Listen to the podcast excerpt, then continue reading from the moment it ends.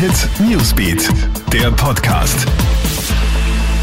Hey, ich bin Michaela Mayer und das ist ein Update für den Dienstagabend. Jede Menge Erpressungs-E-Mails mit Bombendrohungen in ganz Österreich. Zahlreiche Firmen haben heute derartige E-Mails erhalten. Die Unternehmen wurden aufgefordert, Bitcoins im Wert von 20.000 US-Dollar zu überweisen. Andernfalls droht der Verfasser der E-Mails damit, eine Bombe in dem Gebäude hochgehen zu lassen. Polizeigroßeinsätze in Wien und Tirol waren die Folge. Die Einsätze sind inzwischen beendet. Bomben wurden keine gefunden. Bisher gibt es keine Hinweise zum Absender der Erpressungs-E-Mails.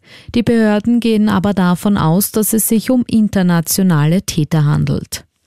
Eigentlich Genesene sind wieder mit Corona infiziert. Nach einem ersten Fall in Hongkong berichten nun auch Forscher in Belgien und den Niederlanden von Nachweisen einer erneuten Corona-Infektion bei eigentlich Genesenen. In einem Fall geht es um einen älteren Patienten mit schwachem Immunsystem, im anderen Fall um eine Frau, die nach drei Monaten erneut an Covid-19 erkrankt ist. Für heimische Virologen sind die Berichte nicht wahnsinnig überraschend. Vor allem nach milden Corona-Verläufen könne die Immunantwort mit der Zeit wieder schwinden, sagt die Virologin Monika Redelberger-Fritz im Krone-Hit-Interview und Aufregung in Schweden. 3700 Menschen haben dort ein falsches Corona-Testergebnis bekommen. Laut den Gesundheitsbehörden wurden alle positiv auf das Coronavirus getestet, obwohl sie nicht wirklich infiziert waren.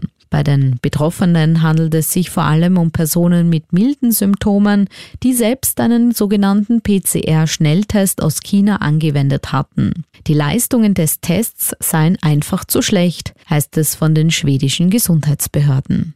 Alle News und Updates gibt's für dich immer im Kronehit Newsbeat und online auf kronehit.at.